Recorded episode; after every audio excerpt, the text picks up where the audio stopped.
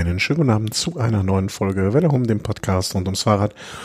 Und nachdem wir letzte Woche eben Snack die äh, Saison gestartet haben oder das Jahr 2022 begrüßt haben, möchte ich auch dir, Thomas, alles Gute zum Jahr 2022 wünschen. Ähm, möge, möge der Fahrradgott uns hold sein und immer ein, immer genug Bar im Reifen zu haben. Guten Abend.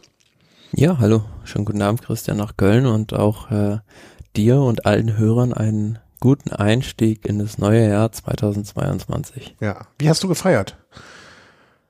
Ja, feiern bedingt. Also ja, du feierst eigentlich nicht mehr, stimmt. Du mehr oder weniger gar nicht. Also äh, man konnte einfach halt zu Hause und ja. ja. Elf im Bett und gut war's. Ungefähr. Nee, so dramatisch war es nicht, aber im kleinen Rahmen. Ja. Apropos kleiner Rahmen, ähm, du fährst der Rahmen Größe 58 und das werden manche Profis auch dieses Jahr machen. Riesenüberleitung, finde ich. Ähm, äh, wir wollen so ein bisschen Ausblick auf die Saison machen, worüber wir uns freuen, was uns erwartet, was wir vielleicht, was uns erwartet, was die Fahrer erwartet, was äh, uns äh, Zuschauerinnen und Zuschauer erwartet. Ähm, ja, äh, und das soll es auch gewesen sein, ähm, weil so viel ist ja noch nicht passiert. Wir vielleicht mal kurz einen Blick auf den Rennkalender werfen, wann es dann so richtig losgeht mit dem Spaß. Aber wollten euch auch nicht so lange alleine lassen, ähm, ohne unsere Stimme im Ohr. Und ja, machen wir das einfach. Ich habe, oh, jetzt sehe ich gerade, ich hatte dir ja versprochen, ich gucke nochmal, ob ich den Kalender bei uns auf der Seite irgendwo integriert kriege. Äh, dieses, Widerspr äh, dieses Versprechen gebe ich dann jetzt nochmal in aller Öffentlichkeit so, ähm, äh, ja, äh, wie sagt man das? Äh, veröffentliche jetzt hier nochmal. Kann ich dir später auch nochmal. Ja, ich habe schon, ich habe es jetzt gerade schon in meinen Kalender integriert. Also in meinem Kalender ist jetzt schon drin. Ah, ja. Das geht ja recht flugs. Ähm, Kalender 2022, das fühlt sich noch ganz komisch an, 2022 zu sagen, äh, aber so ist es ja. Ähm, es fängt eigentlich äh, mit der Mallorca Challenge wie jedes Jahr an, die Mitte Januar startet. Ende Januar, genau, in der ah, nächsten Woche. Also wir haben jetzt ja. äh, Donnerstagabend, am 20.01. die Aufnahme mhm. und am 26.01. ist der Saisonstart bei der Mallorca Challenge geplant, aber ansonsten sind die Fahrer ja schon zu diesem Zeitpunkt immer in Übersee irgendwo unterwegs, aber ja, sowohl die Tour Down Under ähm, findet ja nicht in dem Rahmen statt, wie sie ursprünglich geplant war und auch äh, in Argentinien Tour de San Luis findet auch nicht statt. Mhm. Ja, also ähm, übrigens noch kurz erwähnt, äh, Veröffentlichung der Folge wird am Sonntag wahrscheinlich sein, also nicht wundern, dass wir am Donnerstagabend plaudern und Sonntag erst veröffentlicht wird. Es ist einfach noch so viel zu tun in den nächsten Tagen. Ähm, Mallorca Challenge ist übrigens äh, zweiter Tag der Mallorca Challenge äh, ist mein Geburtstag. Wenn ihr mir Postkarten schicken möchtet, Geburtstagspostkarten immer gerne. Ähm, ich finde übrigens, äh, ich finde den Kalender, den du mir geschickt hast, wie gesagt, ihr könnt einfach, äh, der wird verlinkt sein. Ich hatte mal einen anderen, der hat mir besser gefallen. Ich kann dir auch erklären, warum. Dieser Kalender ist wirklich, der ist so ausführlich, wenn ich zumindest den richtigen Link angeklickt habe, den du mir geschickt hast. Da sind halt alle Rennen drin. Gibt es da auch so einen, der so ein bisschen abgespeckt ist? Nee. Also nee. nur vom World Tour Rennen kenne ich keinen. Also mir taugt da halt sehr gut, weil da wirklich alles drin ist. Ja, ja, das ist, ja, für die total Bekloppten taugt der gut. Das stimmt. Klar, wenn du natürlich nur die großen Klassiker, also Monumente und Grand Tours in einem Kalender hast, dann bist du ja. vielleicht etwas überfrachtet mit dem. Ja, genau. Das ist Inner Ring. ein bisschen viel für mich, muss ich sagen. Vielleicht packe ich den aber trotzdem auf die äh, Seite, dann kann ich mir da mal angucken und mache mir noch mal einen anderen Kalender. Ich hatte mal irgendwo sowas gesehen. Vielleicht ist ja auch einer der Hörerinnen oder Hörer. Ähm, so etwas, wo nur so die, die wichtigsten Sachen drin sind, so Monumente, Grand Touren und, und, und das, der, der große Zinnober. Mhm. Also, ja, aber mhm. dann geht's nach und nach. Also so langsam ist der Saisonstart weiter geplant. Ähm, bin jetzt gespannt, ob das überhaupt auf Mallorca stattfindet. Bislang hat man da noch nichts gehört, aber ähm, zur Not gibt's dann ja immer noch die Rennen im fern, äh, im Nahen Osten, Saudi-Tour und äh, Tour of Oman. 1. Februar, ja. Genau, beziehungsweise dann 10. ab 10. Februar und ja, irgendwann wird es dann jetzt schon zeitig losgehen. Mhm.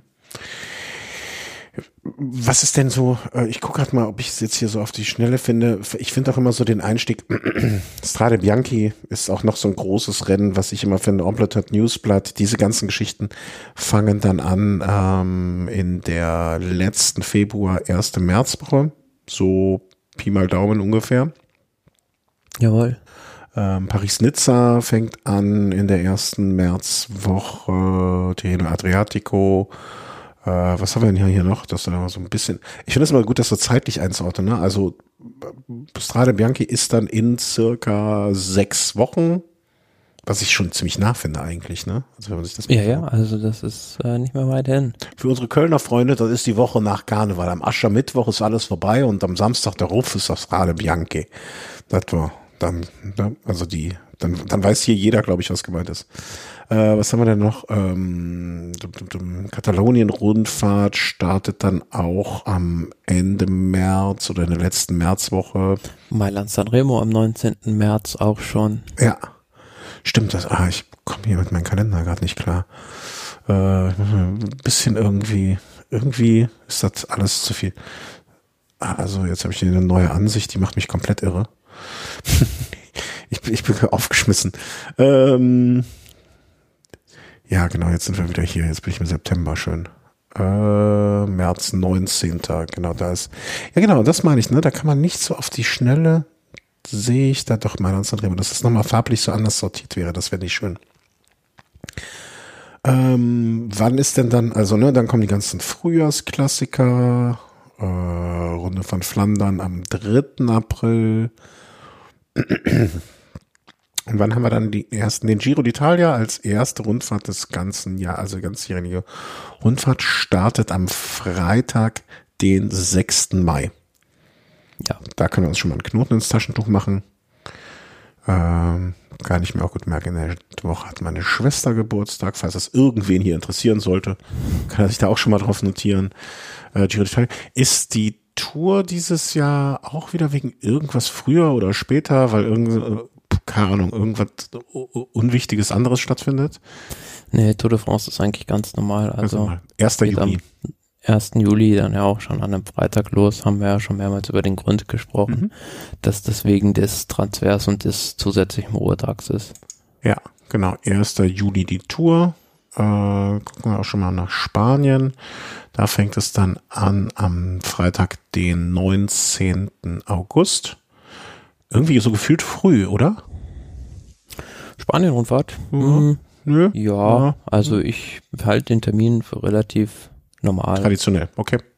Ja, aber man muss sich natürlich überlegen, also das ist ein gutes Thema, was du ansprichst, relativ früh, weil man hat ja jetzt auch gesehen, so die letzten Jahre, bedingt vielleicht auch durch den Klimawandel, äh, werden die Temperaturen im August natürlich immer extremer in Spanien. Ja. Also letztes Jahr hatten wir ja teilweise drei, vier Tage mit über 40 Grad. Ob man nicht vielleicht Sonnenrennen dann eher bisschen nach hinten in den Kalender schiebt, dass da Temperaturen nicht mehr so extrem sind oder sie wieder ins Frühjahr nimmt. Ja, das ist in der Tat. Wobei dann natürlich der Abstand, aber das, ne, also der Abstand zur Weltmeisterschaft, die Welten, aber ich vermute, dass sich das in unseren Breiten eh, ich sage jetzt nicht in diesem Jahr oder im nächsten Jahr, aber so über die nächsten im Zeitkorridor von fünf bis 15 Jahren betrachtet, eh alles noch ein ganz kleines bisschen verschieben wird. Ähm, Im Sinne von vielleicht auch, dass die Saison früher anfangen kann was heißt anfangen kann. Eigentlich ist es ja nichts, das klingt so positiv, ähm, was es natürlich in gewisser Hinsicht auch ist, wenn sich alles entzerrt, aber andererseits ist natürlich die, die, die Ursache dafür keine gute. Ähm, das muss man ja auch so ein bisschen. Nee, das ist richtig, ja. Positiv ist nur, dass man früher Rad fahren kann. Ja, aber richtig freuen kann man sich auch nicht. Übrigens, ganz wichtiger Termin für mich auch, die Tour auf Hellas startet am 27. Mai. nee, 27. Äh, April. Gut. Ähm, ja, Eschborn natürlich am 1. Mai. Haben wir noch irgendetwas Besonderes? Was ich sehr schön finde im Kalender ist, dass die Damenrennen auch eingetragen äh, sind. Hm, Dauphiné fängt am 5. Eigentlich ein Kalender, der eigentlich vielleicht auch im Moment noch nicht das wert ist, wo es wo drauf gedruckt ist, wollte ich sagen, ne? aber wie er im Internet so steht, weil wer weiß, was kommt. Also man, ich bin ja ein Freund davon, erstmal davon auszugehen, es wird nicht schlechter, sondern es, es wird nur besser und dementsprechend, dass dieser Kalender auch so umgesetzt werden kann. Aber Nun ja, wissen tun wir es nicht wirklich. Das, das muss man ja auch ganz ehrlich sagen. Worauf freust du dich am meisten diese Saison? Diese Saison freue ich mich sehr auf die Klassiker und äh, wieder auf den Giro d'Italia, aber auch auf die Tour de France, muss ich sagen. Mhm. Ja, weil ich die, die Strecke, haben wir schon mal drüber gesprochen, in diesem Jahr doch für sehr abwechslungsreich halte. Mhm.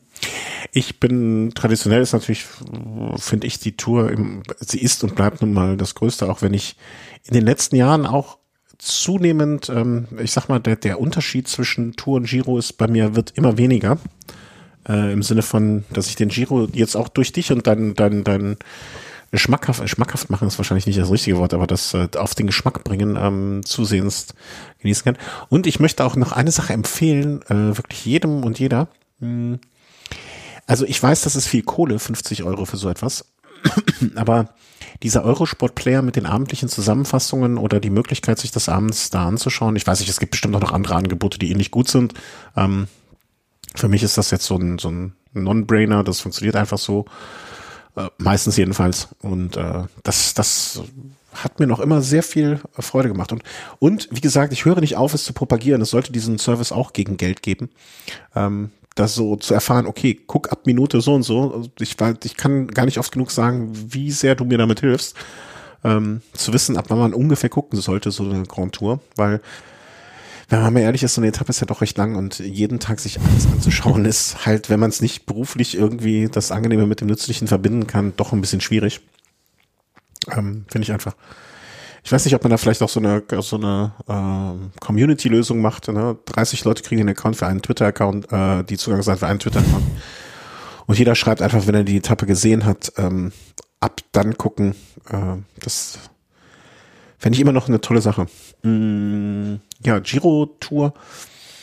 Ich muss sagen, dieser, dieser neue Kalender oder dieser etwas äh, durch, ähm, durcheinander geratene Kalender, ich, ich, ich hätte da gerne mal wieder so eine Saison, wie sie, wie sie früher war, weißt du, wo ich, wo ich verlässlich, wo verlässlich alles im gleichen Abstand ist und auch der hm, Paris-Roubaix wieder im alten Termin ist. Andererseits waren es auch immer tolle Rennen. Also ja, also Paris-Roubaix ist ja in diesem Jahr, meine ich, zwei Wochen nach hinten verschoben sogar. Hm, ja. Und das Amstel Gold Race noch. Ähm, ich meine, der Grund ist dafür, dass da Wahlen in Frankreich sind. Okay. Und man an diesem Sonntag dann kann, keine solche Veranstaltung durchführen möchte. Ja, am 17. April ist Paris-Roubaix, eine Woche vorher Amstel Gold. Also Runde äh, Flandern-Rundfahrt ist am 3. April, danach Amstel Gold Race am 10., Paris-Roubaix am 17., Lüttich-Bastogne-Lüttich am 24. Also das sind diese vier Wochen. Und dann ist der Flash Wallon in der Woche von ne, zwischen Paris-Roubaix und Lüttich-Bastogne-Lüttich.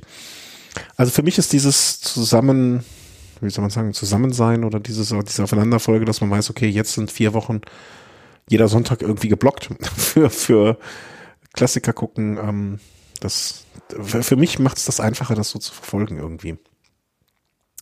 Ja, wobei es auch eine Idee ist, ähm, man hat es im letzten Jahr gesehen, dass es äh, sehr gut angenommen wurde, Paris-Roubaix vielleicht in den Herbst zu schieben mhm. und generell so im Kalender mal ein paar Umwälzungen vorzunehmen, die ja, die einfach die Attraktivität der Rennen erhöhen würde. Das hängt natürlich auch damit zusammen, ja, würde ich einhergehen mit einer, so einer Rennreform, also vielleicht wieder sowas, so eine Art System wie den Weltcup einzuführen, mhm. wo man einfach diese ganzen Rennen in eine Serie wieder reinpackt, die mit einem, ja, mit einer nachvollziehbaren Wertung einen Kampf darum für den, für den Fan nachvollziehbar ist und was auch sein könnte, wo man mitfiebern kann. Mhm.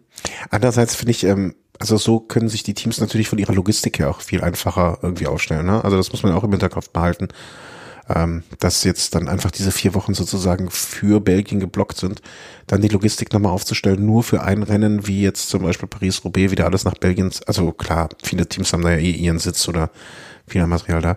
Aber das finde ich ist auch so ein Punkt, den man zumindest im Hinterkopf haben muss, dass das für die Teams deutlich aufwendiger ist Auch das ist ein klarer Aspekt, ja. Hm, da muss man natürlich immer Kompromisse eingehen, ja, wenn man, aber, wenn man irgendwie Rennen im Kalender rumschiebt, klar, ja. aber wie du schon sagst, viele Teams haben da in Belgien oder Nordfrankreich ihren Servicekurs auch. Mhm. Von daher sollte das jetzt nicht das schlagende Argument sein. Klar, wenn du sagst, wir schieben jetzt irgendwie die Oman-Rundfahrt mitten in den August und alle anderen Rennen im Nahen Osten sind im Februar. Das ist natürlich doof. Ja, mal abgesehen davon, dass ich im Oman im August bestimmt nicht fahren möchte. Weil dann kann ich mir eine Klimaanlage hinten auch am Hänger am Fahrrad wahrscheinlich dran machen. Aber ja, die Message ist genauso angekommen. Nee, das macht keinen Sinn. Aber vielleicht, ne, wenn man guckt, okay, wo älter vielleicht wieder ins Frühjahr zu legen und dann diese ganzen Klassiker, vielleicht die eine Hälfte davor und die andere Hälfte dann den Herbst. Sicher gibt es da irgendwelche Möglichkeiten, aber was ich auch glaube, dass die traditionsbewussten Belgier da nicht äh, einfach so so, so gerne äh, da von ihren vier Wochen weggehen. Andererseits vielleicht sagt man, okay, wir machen nur zwei Wochen und feiern dann wirklich die zwei Wochen durch und machen dann, können dafür im Herbst dann nochmal zwei Wochen feiern. Ähm, ist vielleicht für die Belgier auch ein ganz offenes. Äh, in Belgien gibt's ja auch ganz komische, das hat mir ein Arbeitskollege erzählt, äh, so, so, ich glaube, die, die Sommerferien sind irgendwie acht Wochen am Stück. Also die Belgier sind auch mit, mit so Ferien und so sehr freigebig. Vielleicht hm, kann man da auch noch so zweimal zwei Ferien draus stricken. Wer weiß, wer weiß. Mhm. Ja. Ich würde noch denken, also aber dieses Jahr ist weder Olymp also Olympia ist ja dieses Jahr nicht, das hat man. Nein, das, das ist erst wieder in Paris. Stimmt, ist Paris schon die nächste Olympiade 2024? 2024. Da müß, also da müsste man ja eigentlich dann auch. Was wird ist der Olympiakurs in Paris schon bekannt gegeben? Oder gibt es da schon Gerüchte? Endet der auf dem Champs-Élysées? Glaube ich nicht, aber es soll wohl eher was für die Sprinter sein. Also alles andere als ein Sprint auf dem Champs-Élysées bei Olympia wäre doch dann wirklich, also was, was soll man denn sonst? oh, weiß ich nicht, also da gibt es auch andere schöne Ziele in Paris, die man ansteuern kann. Ja, oder, oder so nach, nach Montmartre hoch vielleicht, so ein, so ein kleiner Bergsprint. Das kann ich mir auch noch vorstellen, aber eigentlich, also ein Abend, 8 Uhr abends in Sonnenuntergang, also quasi so wie, die müssen einfach nur die Tour nachbauen. Ups, war das bei dir? Ja. Okay. Naja, dann bist du. Sorry. Nee, ist ja nicht schlimm, aber Hauptsache einen Fehler gefunden. Ähm, ja, das muss Chance des Seesprint sein, ganz klar. Vielleicht können die das direkt mit der Tour verbinden. Was da machen die ja machen die Tour irgendwie so, keine Ahnung. Äh, kleiner Exkurs. Olympia fängt ja auch in zwei Wochen an, oder? Ist das noch zwei Wochen oder eine, eine Woche? Ja. Boah, das weiß ich gar nicht genau, ob zwei, zwei oder anderthalb Wochen auf jeden Fall ist es. Jetzt bald. Ist es um die Ecke, aber ja, da stehen momentan andere Themen als die sportlichen im Vordergrund. Ja, ähm, wobei ich auch ehrlich gesagt wenig mitbekomme in letzter, äh, so in den letzten äh, Tagen Wochen, außer von irgendwelchen komischen Tennisspielern und so einem Blödsinn. Ähm, das so mal auf den Kalender bezogen. Ähm, was sind denn jetzt, du hast es so schön äh, genannt, ich würde, was sind unsere Thesen für diese Saison? Was sind unsere Erwartungen oder was, ähm, Erwartung ist auch das Wort, ich hatte gerade noch einen anderen Begriff im Kopf. Ähm, ja, Erwartung passt schon ganz gut, weil ich habe so ein paar Rennen im Kopf notiert, äh, mhm. wo ich schon mir das Szenario für ausgemalt habe. Also, also so weit bist du schon gegangen. Okay. Ja. Hm, ich, also ich zum Beispiel bei den, bei den Frühjahrsklassikern erwarte ich halt in diesem Jahr, gerade bei der Ronde und bei Paris-Roubaix, absolut offenes Rennen, was, äh, ja, wo potenziell weiß ich nicht, 15 oder 20 Leute wirklich um den Sieg fahren können. Mhm. Begründe ich auch nochmal so, weil ja, Mathieu van der Poel eigentlich so der Überfahrer bei den Klassikern hat halt gerade ziemlich große Probleme. Ähm, zuerst der Rücken, dann das Knie und da muss man jetzt auch mal sehen, wie der wieder zurückkommt und wir haben es schon ein paar Mal ja auch thematisiert, dass dieses ganze Jahr durchfahren mh, hm, vielleicht auf Dauer auch so ein bisschen den Körper zu sehr fordert, zu sehr verschleißt, mhm. dass du halt irgendwann nicht mehr diesen, diesen absoluten Peak haben kannst, womit du zwei Klassen besser bist als Überfahrer, als, als die, der Rest der Klassikerfahrer. Meinst du mh, mm, nicht, dass es sein könnte, dass er sozusagen daraus gelernt hat? Also, dass man sagt, okay, das war eine Erfahrung, die man aus dieser Saison zieht Ähm, ich glaube schon, dass er daraus gelernt hat, aber jetzt sitzt er ja schon in dem Schlamassel und kann ja, das bringt ihm ja nicht viel jetzt. Nee, jetzt nicht, aber das ist vielleicht so. so Für die so. Zukunft mit Sicherheit schon. Also kann ich mir schon vorstellen, dass da das Programm noch ein bisschen dosiert wird und er da in Zukunft weniger Rennen bestreitet. Hm. Ähm, was also für, ich erwarte, also auch das, was man jetzt, ich habe ja ein bisschen, jedenfalls mehr als sonst, äh, dieses Jahr auch die Cross-Saison verfolgt. Also das damit meine ich so ein bisschen Ergebnisse geguckt und ähm, ähm, aber Van Art, der, der, der da auch alles, ich will nicht sagen, alles in Grund und Boden fährt oder gefahren ist, aber schon deutliche Ausrufezeichen gesetzt hat. Ähm, wenn Wout van Art so einigermaßen das halten kann, was er da jetzt im, im vergangenen Jahr gemacht hat und was er da jetzt im Cross-Bereich auch gezeigt hat, dann wird das, äh, werden viele Rennen, glaube ich, aber auch nur über ihn gehen. Das schon, aber ich glaube, mh, mm, so die Klassikermannschaft von den Jumbo Visma ist jetzt nicht zwingend auf dem Niveau wie die König Quickstep und man hat ja im letzten Jahr schon gesehen, dass die einfach über die Mannschaftsstärke, wie zum Beispiel bei der Flandern-Rundfahrt, dann immer einen vorne dabei haben. Mhm. Und äh, wenn er, wenn die beiden sozusagen, die beiden großen Rivalen Van der Poel und Van Aert ähm, im Spiel sind, dann sind es halt zwei große, auf die du dich konzentrieren musst. Und so kannst du dich als herausfordernde Mannschaft oder als mannschaftlich überlegenes Team auf einen einschießen und der hat es dann ganz, ganz schwer. Mhm. Was erwartest du, ähm, habe ich jetzt gar nichts mehr gehört, fällt mir nur gerade ein, weil wir über ähm, Van Art sprechen und ich mir nochmal angeguckt habe. Ich bin nicht schnell, ich bin nicht schnell drauf, ich konnte schneller klicken, als dass es mir einfiel, ähm, dass Ron Dennis ja sozusagen ein bisschen die Tony Martin-Rolle da jetzt übernehmen soll, wird, kann, was auch immer man da einsetzen möchte. Äh, da fiel mir nochmal auf, dass ähm, Tom Dumoulin ja auch noch da ist. Was erwartest du von ihm? Glaubst du, er kommt da nochmal zurück in irgendeiner Form? Ja, da bin ich sehr gespannt. Also soll ja jetzt den Giro d'Italia dann als Kapitän fahren. Mhm. Und, Den er 2017 äh, gewonnen hat. Noch kurz eingeschoben an der Stelle, weil es nicht allen so auf dem Schirm ist, wie es mir auch bis eben nicht mehr war. Genau, ja. Also, ja, ist die Frage, ob das Leistungsniveau nochmal erreichen kann, aber ich kann mir schon vorstellen, dass äh, er jetzt wieder richtig Lust gefasst hat und ähm, auch bei der Besetzung des Giro, also was man jetzt so hört, wer da alles am Start sein soll, äh, ist er absolut jemand, der mit der Form, die er 2017 schon hatte, vielleicht auch nochmal gewinnen kann. Mhm. Das wäre schon so meine nächste These. Ähm, der Giro bringt einen Überraschungssieger, den man jetzt so noch nicht auf dem Zettel hat. Mhm. Wenn man sich mal so durch die Liste guckt, äh, Gerüchte hört, wer soll da alles fahren, dann sind da schon Carapaz, äh, Simon Yates, Tom Dumoulin, Landa, sind so ziemlich schon die größten Namen. Und danach wird's dann auch schon dünn. Aber das bedeutet ja auch, ähm, wenn man sich das so anschaut, dass wenn man jetzt mal von der Strecke, wenn man jetzt mal von von dem ganzen Tamtaram und drumherum ähm, sich befreit und das mal außen vor lässt, dass mal wieder dann der Giro auch der der, der, der Event ist, der eigentlich der offenere und spannendere, zumindest vom Vorfeld betrachtet sein wird. Ne? Also weil, seien wir mal ehrlich, also bei der Tour wird es doch darauf hinauslaufen, Pogacar gegen Roglic. Oder Bernal. Oder Bernal, okay. Aber mit hinter dem, leider setze ich jetzt ein Fragezeichen erstmal noch, aber sagen wir mal Pogacar gegen Roglic mit einem ähm, äh, Dark Horse dahinter, ne, Bernal. Aber mhm. wenn man jetzt äh, bei Bet and Win tippen würde auf einen Sieger außer einen von den dreien, wäre die Quote doch recht, recht groß.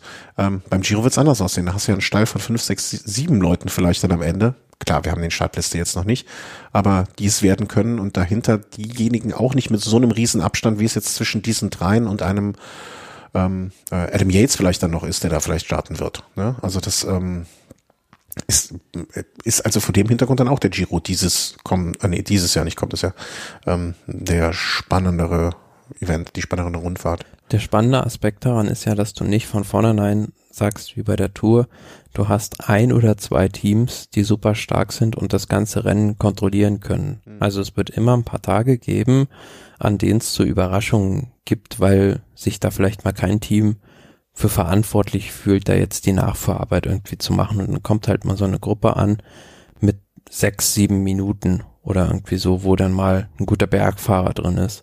Bei der Tour de France ist in diesem Jahr, denke ich, so, dass du halt schon von vornherein weißt, wie du schon richtig sagst, ja, Roglic oder Pogacar. Und das ist auch das Duell dieser beiden Superteams UAE, die da nochmal sich ganz massiv verstärkt haben. Und ähm, da, da ist es beim Giro dann doch schon eher so, dass da so überhaupt gar keine Hackordnung da sein wird. Mhm. Also da kann viel Harakiri sein, was wir ja immer sehr gerne sehen.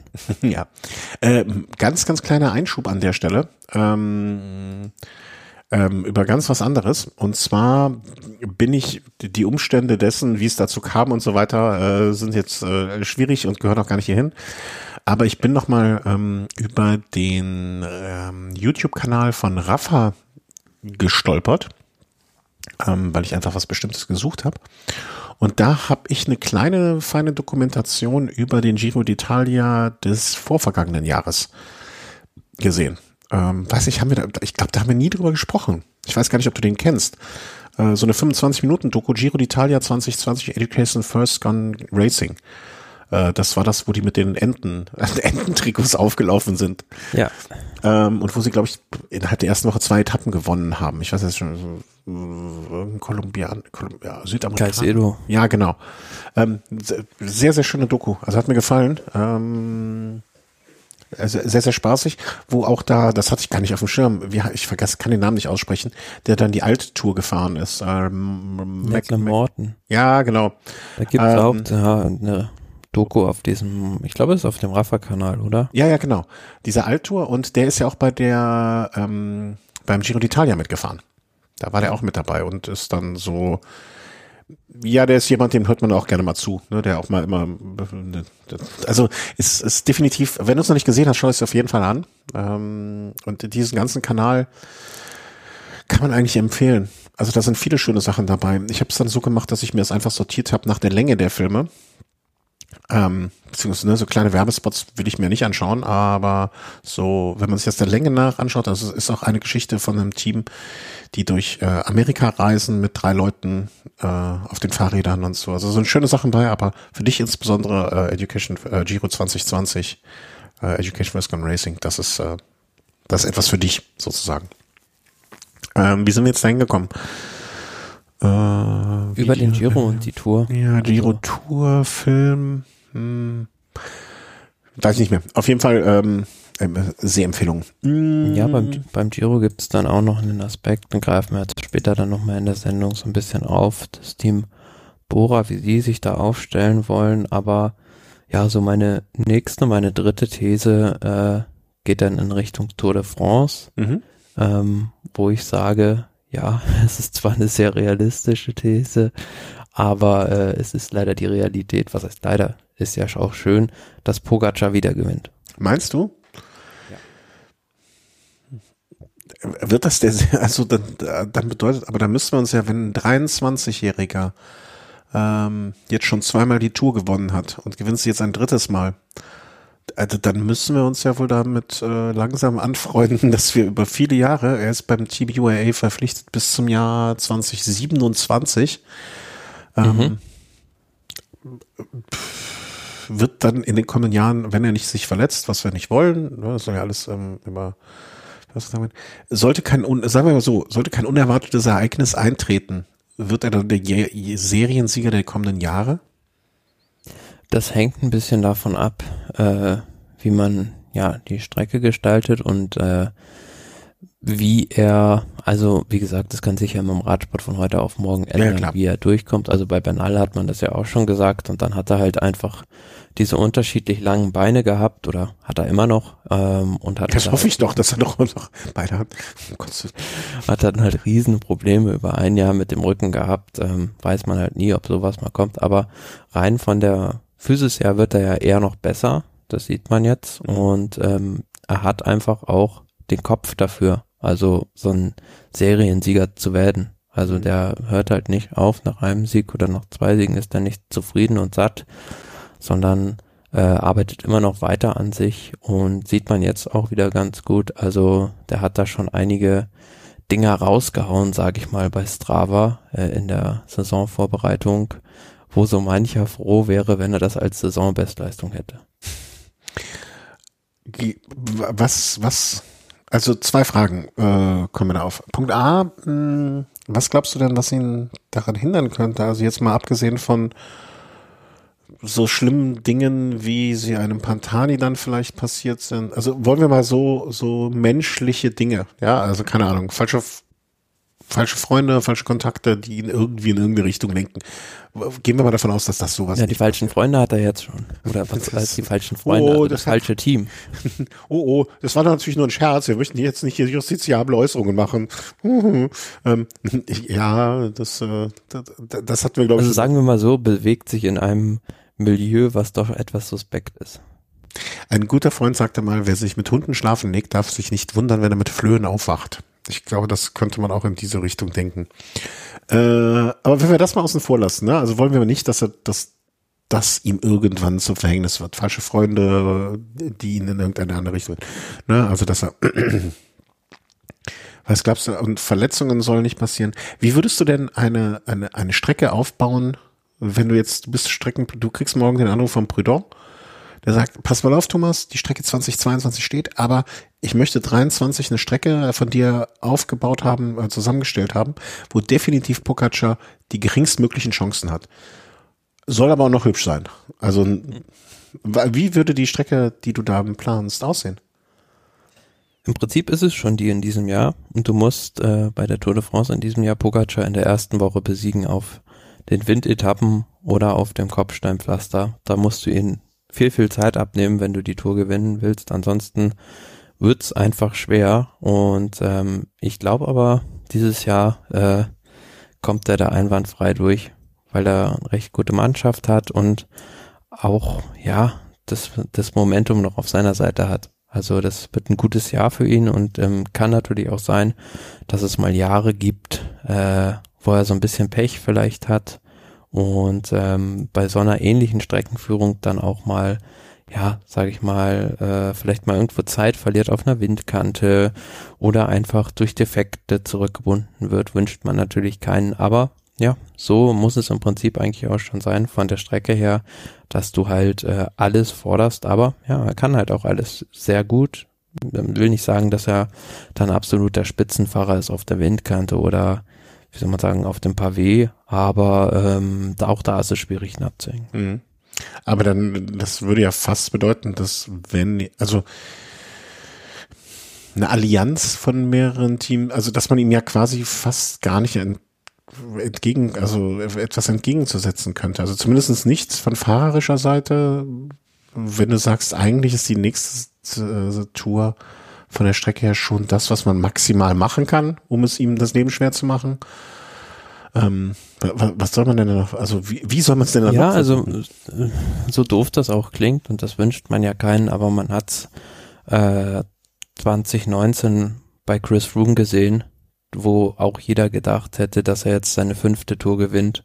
Und dann ist er beim Streckenerkundungsfahren vom Dauphiné Zeitfahren mhm einmal doof die Hände vom Lenker genommen und mit 60 in eine Mauer gefahren. Ja. Und nie wieder zurückgekommen. ja. ja, okay. das äh, so, so schnell kann es ja gehen. Also von daher kann man sowas, so eine Seriensieger nie zu 100 Prozent prognostizieren. Mhm. Aber wenn alles glatt läuft und äh, ja, er ihm nicht sowas passiert, dann ist es, denke ich, schon der Mann, der in den nächsten Jahren äh, da der dominante Fahrer sein wird. Wird ähm wird es denn, also. Und noch eins dazu ja. vielleicht, also, ja, ich glaube auch nicht, dass Primus Roglic die Tour de France gewinnen wird, weil oh, bei Roglic zieht sich das ja auch schon so ein bisschen wie ein roter Faden durch seine Rundfahrtenkarriere, dass er immer mal wieder irgendwo einen Sturz drin hatte. Mhm, Klar ja. kannst du sagen, das war Pech, aber einem Pogacar passiert das komischerweise nicht. Ja, das gleiche, das gleiche wie früher Armstrong und Ulrich, ne? Ja, genau. Und ähm, da kannst du sagen, was du willst, aber die sind entweder immer vorne gefahren oder haben halt so auch, ja, können sich halt geschickt im Feld bewegen, wissen so ungefähr, wo sie sich halt aufhalten müssen. Also zum Beispiel im letzten Jahr bei der Tour, der Sturz von Roglic. Mhm. Der fährt da halt irgendwo am Straßenrand rum äh, neben Colbrelli, wo, ja, der, der wird mit Sicherheit nicht Platz machen. Also der hat ihn da so ein bisschen zur Seite gecheckt noch. Klar, ist vielleicht keine faire Aktion gewesen, aber wie du schon sagst, ja, wer sich mit Hunden schlafen legt, also ja. wer dann neben Colbrelli herfährt, dann muss sich dann nicht wundern, wenn er dann vielleicht im Graben landet. Und mhm. auch letztes Jahr bei der Vuelta hat er da auch so einen Sturz gehabt. 2019, als er den Giro dann nicht gewonnen hat, ist da auch auf der einen Etappe war dann irgendwie äh, austreten, hat dann erst Zeit verloren, war wieder dran und hing dann plötzlich über der Leitplanke. Also mhm. das sind alles so kleine Sachen, die passieren im Pogacar halt einfach nicht. Ja, das unterscheidet wahrscheinlich den 100% Profi, die Vermeidung von solchen Dingen äh, von dem 90% oder 95% und auch wenn man jetzt äh, das falsche Team zitiert, ne, die Marginal Gains, dann die Unterschiede, dass man vielleicht auch Situationen vermeidet, instinktiv oder ähm, gelernt, bewusst, weiß es nicht genau. Ähm, wenn man jetzt diesem, um Marginal Gains ähm, zu diesem Team zu kommen, glaubst du, dass das Team Ineos, was in meinem Empfinden zumindest nach im vergangenen Jahr, ich will nicht sagen ein rabenschwarzes Jahr hatte, aber wahrscheinlich auch nicht äh, sich am Ende des Jahres auf ihrer Weihnachtsfeier gesagt haben, boah, noch so ein Jahr, das wird super. Äh, glaubst du, nee, man muss ein sagen, bisschen, bisschen re rehabiliti rehabilitieren? Ja, es kann nur besser werden, weil, wie du schon sagst, die letzte Saison von Ineos war desolat. Also anders kann man das nicht zusammenfassen. ich hätte es vielleicht versucht, sympathischer auszudrücken, aber ja. Man, klar kann man sagen, also ja, wäre das nicht passiert, dass Moscon den Defekt hatte und dann mit acht Bar übers Pavé fahren musste, musste, dann hätte er das auf jeden Fall gewonnen. Paris-Roubaix hätte den die komplette Saison gerettet, aber ja, bei den Grand Tours, äh, gut, Bernal hat den Giro gewonnen, aber mehr auch nicht. Also da war bei der Tour viel Pech, klar, bei Garen Thomas beispielsweise. Bernal dann bei der Spanien-Rundfahrt hm, auch nicht in der Form gewesen nach der Covid-Erkrankung, wie man sich das vielleicht gewünscht hätte. Auch ein Adam Yates, der sich da das ganze Jahr nur auf die Vuelta fokussiert hat, konnte da keine Bäume ausreißen. Wenn man sich mal die Top, ich glaube, das Beste ist, wenn man sagt, die Top Results, äh, die hier aufgelistet sind bei Pro Cycling Stats vom vergangenen Jahr. Mhm. Erster Giro, okay. Tour de France ein Dritter. Naja, jedes andere Team oder viele Teams würden sich darüber freuen. Ineos ist wahrscheinlich so, hm, okay. Äh, erster Platz der Tour de Romandie wird schon aufgeführt. Erster Dauphiné, erster Katalonien-Rundfahrt, erster Swiss. Also für, man hat so das Gefühl, für eine Woche reicht's, aber darüber wird's dann auch schwierig. Ne? Also Spanien Vierter, von Italien Fünfter, und dann kommt doch schon die Tour de Romandie mit Platz zwei und die äh, war es da Flandern, die Flandern äh. Also ja, war war kein gutes Jahr. Ich, ich frage mich, ob äh, wie, wie heißt es hier, äh, ob Ineos Jumps the Shark, ähm, ob es einfach, ob die drüber sind oder ob das einfach nur ein Pechjahr war, wo man sagt, okay. Also wenn du dir auch mal zurück. den Kader so ein bisschen durchguckst, dann haben einfach mittlerweile Jumbo Visma als auch UAE, finde ich, dem Team den Rang abgelaufen, weil es nicht mehr so ist, dass halt einfach Ineos nur ein Budget hat, was jenseits der 30, 35 Millionen liegt, mhm. sondern auch zwei andere Teams jetzt da sind, die denen da das Wasser reichen können und ja, auch die ganzen guten Fahrer wegkaufen. Also wir haben lange drüber diskutiert im letzten Jahr auch, wen holen die denn jetzt vielleicht nochmal am Ende? Hm, ja. sehe ich da jetzt keine wirklich großen Verstärkungen, die ich sage, wo ich sage, das hebt das Team jetzt auf ein anderes Niveau. Mhm. Ja, das ist doch irgendwie so vom Alters. Ich gucke mir gerade mal so ein bisschen den Altersdurchschnitt an.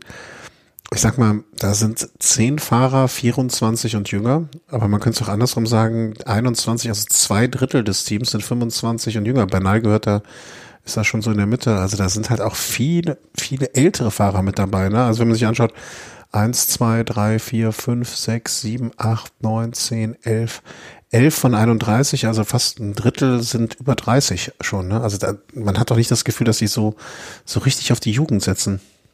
Mhm, ja, und ähm, also wo ich nochmal gespannt bin, ist jetzt so ein Garen Thomas. Ja. Das zwar jetzt auch schon 35, aber ja, ich traue dem schon nochmal zu, dass er so bei der Tour de France, weiß jetzt nicht genau, wie das sein genaues Rennprogramm aussieht, aber ich denke mal, wird da wieder bei der Tour mit großen Hoffnungen am Start stehen, dass der, wenn er durchkommt, doch nochmal ganz vorne angreifen kann. Vielleicht dadurch bedingt auch, dass er so früher Klassikerfahrer war und jetzt bei der Tour die ersten Etappen doch eher was für Klassikerfahrer sind, äh, kann ich mir das schon vorstellen. Haben natürlich auch einige spannende Fahrer im, im Kader, muss man sagen. Ja, haben jetzt einen äh, Elia Viviani zurückgeholt, einen mhm. recht guten Sprinter, vielleicht da auch so ein bisschen die Ausrichtung, dass man sich breiter aufstellt, vielleicht sogar den mit, weiß ich nicht, zur Tour de France auch nimmt und sagt, gut, wir wollen da auch ein paar Etappen gewinnen und haben ja, vielleicht, auch, vielleicht auch müssen irgendwie, ne? Also wenn sie, also vielleicht ist das Team Ineos mittlerweile so weit, dass sie auch einen Plan B haben müssen, um sich zu, um am Ende nicht ganz ohne irgendwas dazustehen. Mm, ja, wobei ich glaube, dass da im Hintergrund die Geldgeber äh, nicht so sehr darauf fokussiert sind, vielleicht wie bei anderen Mannschaften, dass da so, so gleich die Resultate kommen müssen. Klar, bei der Tour de France ist das Schaufenster für die Radsportler aber auf der anderen Seite ähm, kann man denen das, glaube ich, schon verkaufen, wenn man sagt, wir setzen alles auf die Karte Gesamtklassement, können dann vielleicht immer noch ein bisschen umswitchen, wenn es mhm. nicht so laufen sollte und wir gehen auf Etappensiege mit den Bergfahrern. Okay. Aber ja, so wo ich noch hinauf, auf hinaus wollte, sie haben mit äh, Tom Pitcock, finde ich, einen der, der spannendsten Fahrer im Team. Auch also, ein Crosser, ne? Die ja viel im Crosser ja, genau. Saison. Genau, und das gilt ja so eigentlich als eines der größten Talente im Radsport und das ist auch so, ja, eine These von mir, dass der in diesem Jahr ganz nach vorne den Sprung in Richtung äh, Weltspitze schafft. Also ich gucke mir jetzt hier auch mal so sein Programm an, fährt da die ganzen Klassiker, Opening Weekend in Belgien mit Omlop und Körne und dann Strade mhm. Bianca, Mailand Sanremo, Flandern-Rundfahrt, später dann Lüttich und Giro d'Italia. Also das ist sowohl einer, der bei den Klassikern super gut sein kann, als auch dem ich dann zutraue, den Sprung in Richtung Grand Tours Gesamtklassement zu schaffen.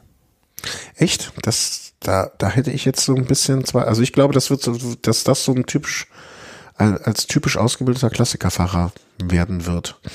Also zumindest von dem, was naja, ich also wenn du mal sein, sein Palmares auch schon so durchguckst, hat ja auch bei den Junioren, also Tour d'Alsace ist ja jetzt auch nicht mm, irgendwie ein Wald- ja, und Wiesenrennen, okay. sondern da auch schon bei den Rundfahrten äh, einige gute Resultate eingefahren. Ja, aber ich, mh, mm, ich, ich kann mir gut vorstellen, also wenn ich er jetzt wäre ne, und hätte bei, hätte, könnte beide Karten spielen, mh, mm, wenn es jetzt nicht gerade der größte, also klar, von welchem Profi ist nicht vielleicht der Traum, die Tour de France zu gewinnen, aber wenn ich mir so den, den, den Kader von den Neos angucke und mir anschaue, okay, wen habe ich hier noch, der für potenziell für Rundfahrten äh, in diesem Team zuständig ist und wen habe ich hier in diesem Team, der potenziell für Klassikerergebnisse zuständig ist und ich kann beides, dann würde ich mich, glaube ich, dann eher zumindestens der Zeit im, mit 22 erstmal auf die Klassiker stürzen.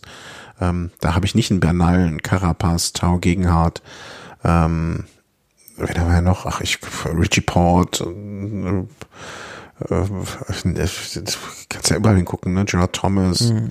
Wie du da alles hast, Adam Yates, ne? Da habe ich ja schon, ich sag mal, viele Rundfahrtsieger vor mir erstmal, bevor ich dann, äh, bevor ich dann vielleicht da an die an die Honigtöpfe darf. Ne? Und dann, und wenn ich dann auch noch das Talent habe, wenn ich, hm, wie gesagt, passabler Crosser oder was heißt passabler, ein sehr guter Crosser, ähm, weiß ich nicht, ob ich nicht an seiner Stelle dann sagen würde, okay, jetzt zu Anfang gehe ich doch erstmal in diese Richtung, äh, bevor ich mich, sag ich mal, mit den großen Ja, in Richtung Klassiker hat er ja auch schon seine Klasse bewiesen. Also denken wir jetzt ja nur ans Amstel Gold Race, wo er dieses Millimeter-Finish gegen Wout van Art verloren hat. Nur, also hätte er fast schon einen großen Klassiker gewonnen. Ja, auf jeden Fall. Also da, ich glaube, er wird, also zumindest auch wenn ich mir den Rennkalender angucke, wenn er wird das wahrscheinlich ein Fahrer sein, den wir mal, so, den wir dieses Jahr zumindest, ja, dieses Jahr bei der Vuelta dann vielleicht mal so auch mitsehen. Ne? Weiß nicht, ob wir, ob da auch schon ein Rennprogramm bei der Ineos äh, verkündet wurde. Aber ich glaube, da geht's, äh, kann ich mir eher vorstellen, dass es so bei ihm in diese Richtung geht. Das ist halt einfach ein Luxusproblem, was die haben. Das Ja, klar, also es ist ja man auf hohem Niveau. Die haben immer noch, äh, wenn man ja. so durch die World Tour guckt, äh, einen der allerbesten Kader. Ja, ja. Ging halt nur darum, dass die in der Spitze bei den Rundfahrten nicht so gut mehr aufgestellt sind, wie es noch beispielsweise vor drei, vier Jahren war, wo du gesagt hast, pff, also an dem Team kommt gar keiner vorbei. Mm, ja, das stimmt. Jetzt hattest du drei Thesen. Kommt noch eine vierte? Sonst stelle ich mal, stelle ich mal einfach meine unbedachten. Nee, nee, hau mal raus. Ähm, ich glaube, es ist eine sehr spannende Saison. ich würde mir wünschen, oder ich, alles, was du sagst, ist so fundiert, da würde ich mir welchen Teufel tun, dem widersprechen. Ich möchte, ich, ich wünsche mir einfach, ähm, ich hatte es in dem, im letzten Jahr oder auf, ich glaube sogar fast in den letzten zwei Jahren, so den Eindruck, dass die Fahrer, denen ich die Daumen gedrückt habe, ähm, nie irgendwie groß was gerissen haben, beziehungsweise vom Pech verfolgt haben. Ich möchte, dass sich das ändern wird. Ich, ähm, ne, so Landa hat mir die Daumen gedrückt, da ist irgendwas passiert und dann Carapaz die Daumen gedrückt und auch nicht wirklich. Also ich bin sehr gespannt. Ich glaube, dass diese, das Wout van Art, ich weiß nicht, ob der nochmal sowas hinzaubern kann wie im vergangenen Jahr ähm, was, was ja wirklich sehr beeindruckend war. Mhm. Insbesondere ähm, natürlich der Auftritt bei der, bei der Tour, wo, wo er auf allen Terrains äh, bewiesen hat, wie gut er ist. Ich, ich, ich, ich weiß nicht. Also ich, ich glaube, das wird dieses Jahr wieder ein wie, wie wird das wieder der Dreieck, der, der Dreikampf. Ja, gerade so Wout von Art wird sehr spannend. Ja, rein. also ob das äh, wiederholbar äh, ist, was der letztes Jahr gemacht hat. Genau, sowohl Zeitfahren zu gewinnen als auch äh, eine Bergetappe und auch auf den Champs-Élysées den Massensprint. Also wann gab es ja. das zuletzt? Ich glaube, Bernard Hinault war der Letzte, der das mal geschafft hat. Ja. Aber bei Wout van Art bin ich mal gespannt, ob er sich jetzt vielleicht mal so ein bisschen in eine Richtung auch festlegt. Also nicht von allem ein bisschen, was heißt ein bisschen, er kann ja alles super gut, also wenn andere froh drum, wenn sie es könnten, aber ob er vielleicht doch mal so den Schritt wagt und versucht mal vielleicht, ja nicht unbedingt eine Grand Tour, aber doch mal so eine anderthalb Wochen Rundfahrt zu gewinnen und auf Gesamtklassement zu fahren. Naja, aber überleg mal, letztes Jahr die Tour of Britain. Das war ja im Prinzip, war ja schon so ein Schritt, ne? Da ist das irgendwie, wie viele ja. Etappen? Acht Etappen, also so ein kleines bisschen mehr als eine Woche, die er gewonnen hat. Ja. Ähm, Soll jetzt nicht despektierlich klingen, aber ja, ja. in der Tour of Britain gibt es ja kein Hochgebirge in dem Sinne. Also ja, aber er kann, kann ja, geht ja nicht über 2000 Meter hinaus. Ja, nee, ich weiß, was du meinst, ne? aber ähm, andererseits, wo hättest, wenn du jetzt äh, Rennfahrer wärst, wo hättest du mehr, mehr Bock bei einer, bei einer Tour de France, ein Zeitfahren, einen Sprint und eine Bergetappe zu gewinnen oder die Tour de Romandie? Da wüsste ich aber, glaube ich, ganz genau, wo ich meine Prioritäten setzen würde. ne, also wirst du in fünf, wer, wer, hat letztes Jahr die Tour de Romandie gewonnen? Weißt du das noch? Weißt du, was er überhaupt von Art gemacht hat? Dir traue ich zu, ja, zu wissen. Thomas, glaube ich, oder? Ja. Oder Richie Port. Äh, es hätte mich jetzt nicht gewundert, wenn du es sofort gewusst hättest, ne? Aber ähm, ich sag mal, in der breiten Masse ist, ist der Fahrer nicht. Nee, absolut bin ich auch voller Befürworter davon. Lieber offensiv fahren als, also lieber vorne sterben als hinten nichts erben. Genau, ja. Ähm, ich äh, vertrete auch noch die These oder meine große These für das Jahr 2022 wird sein, dass ähm, äh, Alejandro Valverde einen Saisonsieg holt, damit nicht zufrieden ist und seinen Rücktritt vom Rücktritt begehen wird und mit, zwei und, äh, mit 43 dann in der kommenden Jahr ähm, beim Team von Davide Rebellin anheuert und die beiden gemeinsam nochmal fahren. Ähm, nee, also ich glaube, dass, äh, das Valverde klug genug ist, am Ende des kommenden Jahres auch einen Schlussstrich zu ziehen. Aber ich würde mich freuen, wenn er nochmal ein, ein, egal welches Rennen oder eine Etappe irgendwo, da lassen sie ihn doch vielleicht auch gewinnen, oder? Ja, ich wäre mir gar nicht mal, äh, würde mich gar nicht mal wundern, wenn er gleich am Saisonstart schon auf Mallorca zuschlägt. Ja, ja, genau, genau. Ja, da lassen so ihn auf jeden Fall irgendwas gewinnen. Von diesen ganzen spanischen Rennen, also ich gucke hier gerade mal seinen Rennkalender ganze Mallorca-Trophäus, dann Valencia-Rundfahrt, äh, Murcia-Rundfahrt, Andalusien-Rundfahrt, Katalonien-Rundfahrt. Also da wird er mit Sicherheit irgendwo was abstauben. Was mhm. heißt abstauben? Wird er verdient gewinnen, eine Etappe zumindest. Ja. Ja, das glaube ich auch. Aber das ist auch so ein Punkt, der sich so, der, der roter Faden, wahrscheinlich der Abschied von Valverde wird sich durch diese Saison ziehen. Ähm, und ansonsten, ich glaube, das wird, ähm, was ich, was mir jetzt auch gerade erst, wo wir so drüber sprechen, bewusst wird, dass sich so ein bisschen es auch entwickelt hat, wieder zurück zu Ähm, und da fällt mir auch diese Diskussion ab. Hast du es mitbekommen? Es gab ja von diesem Twitter-Account, was war es, Flamme Rouge oder Inner Ring oder wer war das? Mit dieser, diesem europäischen Radsport, irgendwie die Ja, Brutzeln. das, da weiß ich auch, wer das, also ich habe noch im Kopf, wer das war, ja. Ja, da gab es ja auch irgendwie so, so, eine Diskussion und Entschuldigung und hinterher und äh, war nicht im Sinne des Teams, sondern eine Einzelmeinung. Ich glaube, sinngemäß hieß es erst, ja, ihr kleinen Nationen, lasst uns in Ruhe, äh, wir bestimmen, was hier los ist. Ja, genau. Und ähm, ich möchte gar nicht in diese Richtung, also die das, also unsäglich, also brauchen wir gar nicht mehr sprechen. Aber ich finde, dass, ähm, und nee, das Aber ist auch falsch. Ich finde, was man in den letzten vielleicht noch Jahren beobachten kann, korrigiere mich, wenn ich recht liegt, aber so der Trend zu Siegern aus den europäischen Ländern ist dann doch wieder größer geworden, oder meine ich das nur? Also ich finde in letzter Zeit wenig Austra ne, Australien hat ja mal so eine Hochphase dann wieder. Äh, die Südamerikaner mhm. gehen auch ein bisschen zurück. Also ich äh, bin gespannt, ob diese Entwicklung, es würde mich freuen, wenn diese Entwicklung wieder in die andere Richtung gehen würde, dass der Rad, dass die Sieger im Radsport wieder internationaler werden. Ja, aber wenn du so den Radsport historisch betrachtest, dann gab es ja immer so Wellen, klar. Also mhm. sagen wir mal so, bis zu den 80ern waren es immer die klassischen Nationen, also die Belgier, die Franzosen, äh, die Italiener, aber auch die Spanier, die die Rennen größtenteils dominiert haben. Aber dann gab es so Phasen, spätestens als dann die Amerikaner, Greg LeMond bei der Tour de France, Andrew Hampson beim Giro damals ja, äh, ja. ihre großen Siege eingefahren haben, ging das dann los. Und dann gab es dann ja äh, wieder eine spanische Epoche mit Indurain. Dann gab es auch mal äh, ja, die deutsche eine unsägliche, unsägliche nochmal amerikanische Epoche mit äh, deutscher Unterbrechung. Dazwischen kurz, ähm, ob das so säglich war, ist auch immer die Frage. ja. Aber dann, ja, Anfang der 2010er waren es dann die Briten, die sehr dominant waren. Und ähm, ja, da hat man auch gedacht, also so dieser anglosächsische Radsport, ähm, wie du auch schon die Australier noch erwähnt hast, ähm, ist auf, auf Jahre das Maß aller Dinge, ist jetzt gar nicht mehr so der Fall. Jetzt ist so, ja. eine, so eine Phase der Slowenen komischerweise da, ähm, die jetzt einfach zwei Ausnahmeathleten haben, die da vorne alles dominieren.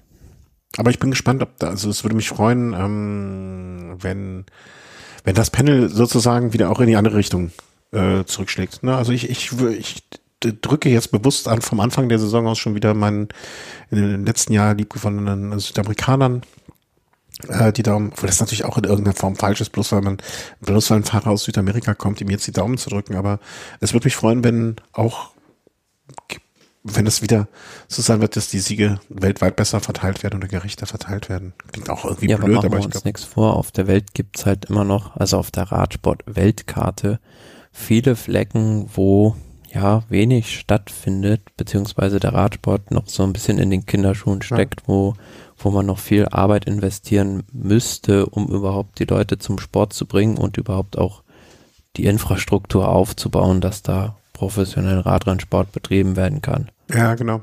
Genau, das, und da, und da war ja beispielsweise dieses, dieses äh, Kubeka-Projekt äh, sehr, sehr wichtig, um beispielsweise in Afrika vielen Kindern auch Fahrräder bereitzustellen. Ja. So, da sind wir wieder eine kurze Unterbrechung äh, und ich habe jetzt dadurch den Faden verloren. Wo waren wir? Äh, international Sport, äh, genau. Ja, das sind doch schon ein paar ordentliche Thesen, finde ich, die wir für das Jahr 2022 aufgestellt haben. Für mich, äh, also die Südamerikaner kommen zurück, der, die Sieger werden wieder weniger Euro, Europa zentriert ähm, und wir werden den wir werden einen extrem spannenden Giro und eine extrem spannende Tour und eine extrem langweilige Vuelta haben. Bei der Vuelta lege ich, lehne ich mich jetzt noch nicht aus dem Fenster, weil das einfach noch zu sehr in der Ferne ist. Ja, das habe ich heute, das, äh, das, das war heute Morgen im, äh, bei mir im Kaffeesatz. Deswegen äh, weiß ich das schon. Habe ich schon gesehen. Ähm, Rennplan von Bora Hansgrohe hast du noch hier in unser kleines Dokumentchen, Dokumentchen geschrieben. Ähm, ja, aus dem Grund, weil ich das einen sehr interessanten Ansatz finde und wir haben ja schon vorhin so bei den Giro d'Italia gesprochen und ähm, dass da ja viel Chaos sein könnte und kaum eine Mannschaft, die vielleicht von Anfang an die Verantwortung für das Rennen übernimmt. Und von daher finde ich die Aufstellung jetzt von Bora Hans Grohe in diesem Jahr eigentlich richtig, beziehungsweise recht mutigen Ansatz. Also gute mhm. Klassementsfahrer wie einen Jay Hindley, der schon äh, Zweiter war beim Giro oder beziehungsweise äh, einen Wilko Keldermann, ähm, ja, dahin zu schicken. Mhm. Oder ein Emanuel Buchmann auch. Ähm, jetzt war ich nur gerade verwirrt. War Hindley Zweiter oder hat er sogar gewonnen 2020? 2020 war er Zweiter. War Zweiter, ja, ja. genau. Da hat Georg Gegenhardt gewonnen. Genau. Richtig. Jo. Genau, also sie schicken halt Hindley, Keldermann, Buchmann, Fabro und auch einen Lennart Kemner zum Giro. Mhm ist eine sehr schlagkräftige Mannschaft, wenn man das auf dem Papier anguckt. Wenn die ihre Kräfte bündeln können. Das ist so irgendwie mein Sorge ist jetzt falsches Wort, weil ich muss mich da nicht für verantworten, aber kriegst, kriegst, ne, also eins und eins und eins, äh, macht man da fünf draus oder gibt's nur zweieinhalb? Ja, aber da hat, finde ich, der neue Sportchef Rolf Aldag da auch ganz gut die Herangehensweise von denen in, in diesem Jahr erklärt, meinte so sinngemäß, ja, wir haben halt viele Trumpfkarten, mit denen wir offensiv fahren wollen. Also wenn halt äh, ja einer mal vorne in der Gruppe ist äh, oder du halt vier hast, wo du nicht unbedingt einen, ja, wo du nicht deine kompletten Kräfte auf einen konzentrieren musst, dass das der absolute Topfahrer ist, den du mhm. beschützen musst, sondern mit vielen einfach ständig was probieren kannst, dann äh, kann das effizienter sein als ähm, nur auf einen ganz großen Kapitän zu schielen. Und ich glaube, dass die da jetzt eine gute Mannschaft beisammen haben, die auch dementsprechend das Rennen prägen können. Du hast gerade bei den Formulierungen an einer Stelle ein Wort benutzt, was ich mit einem dicken, fetten Edding anmarken würde, und zwar erst mit grün, dann gelb und dann am Ende noch mit diesem Pink. Ähm, wenn man, anstatt dass man sich auf einen konzentriert, mit mehreren Trumpfkarten sozusagen spielt, dann kann und dieses kann möchte ich. Weil ich musste da, ich habe heute komischerweise immer wieder die Assoziation. Ähm, äh, Andreas Klöden, äh, äh, Vinokurov und Jan Ulrich auf der einen Seite, das sind die vielen Trümpfe, die man spielen kann, und auf der anderen Seite der Texaner, auf den sich alles konzentriert hat. Wir wissen, wie das ausgegangen ist. Ähm, und ein äh, Rolf Aldag war da auch, glaube ich, relativ nah dran bei der Geschichte. ähm, ich hoffe, äh, also ich würde mich ich würde mich freuen, wenn er recht behält. Andererseits hat die Geschichte auch oft genug gezeigt, dass es nicht so enden muss. Und das ist, was ich eben meinte, ne? Wenn eins und eins und eins, äh, wenn man sich wünschen würde, vier ist, aber nur zweieinhalb ergibt, dann ist das halt auch irgendwie doof. Bin ich gespannt. Also ich traue dem Team, ne, Aldag, da ist ja noch äh, Thorsten Schmidt, Bernd Eisel, Kasparotto und so, da sind ja einige bei, ähm, die es eigentlich aus der Nähe kennen und denen ich auch zutraue, insbesondere Aldag, da was zu formen, zu schmieden, zu, zu vereinen könnte könnt spannend werden. Sagen wir es mal so.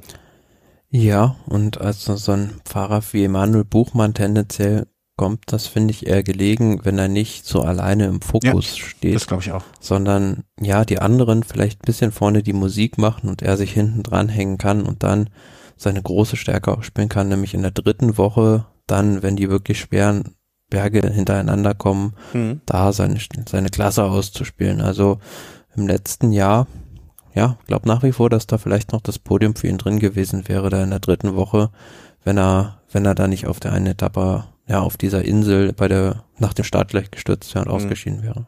Ja. Ja, und dann sagen sie äh, zur Tour Vlasov und Schachmann, sozusagen als die Männer für das Gesamtklassement und Bennett ähm, dann derjenige, der gegebenenfalls eine Sprintankunft holen soll, Schachmann und äh, Vlasov aber auch nicht unbedingt nur als Gesamtklassement, sondern auch für Etappen.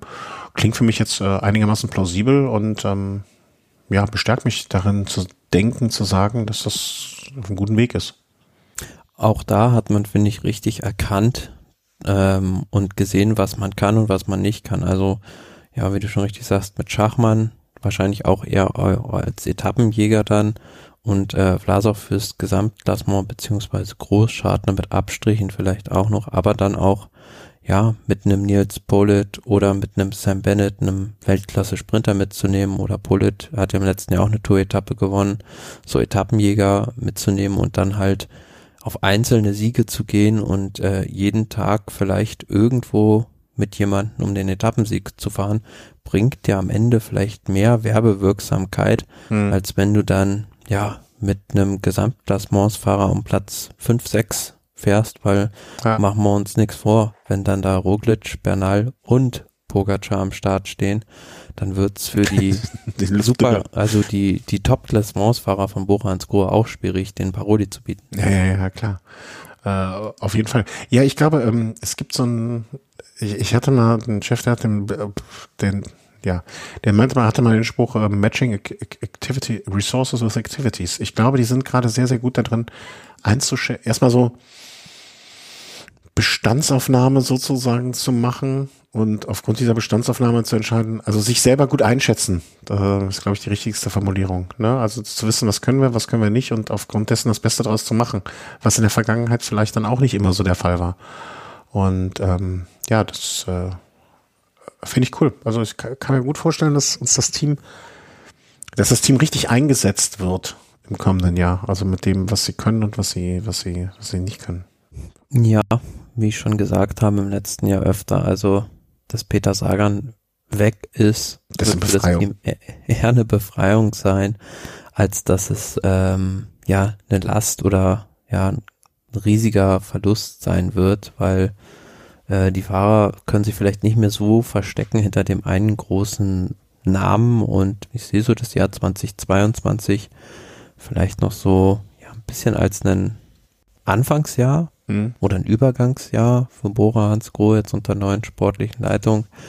Die haben jetzt mit äh, Hindley und äh, Igita und auch Blasov drei Fahrer geholt, die ja Potenzial haben, riesiges Potenzial in Richtung Klassement auch. Also ja, Jay Hindley war ja schon, wie wir schon erwähnt haben, Zweiter beim Giro 2020.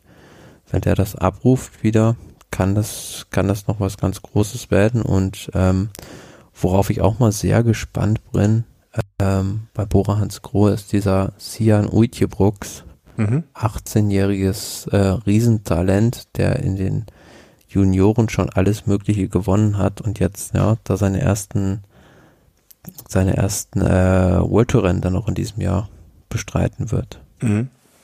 Ja, also bei sowas bin ich ja immer, warten wir mal ab, ne? Also das äh,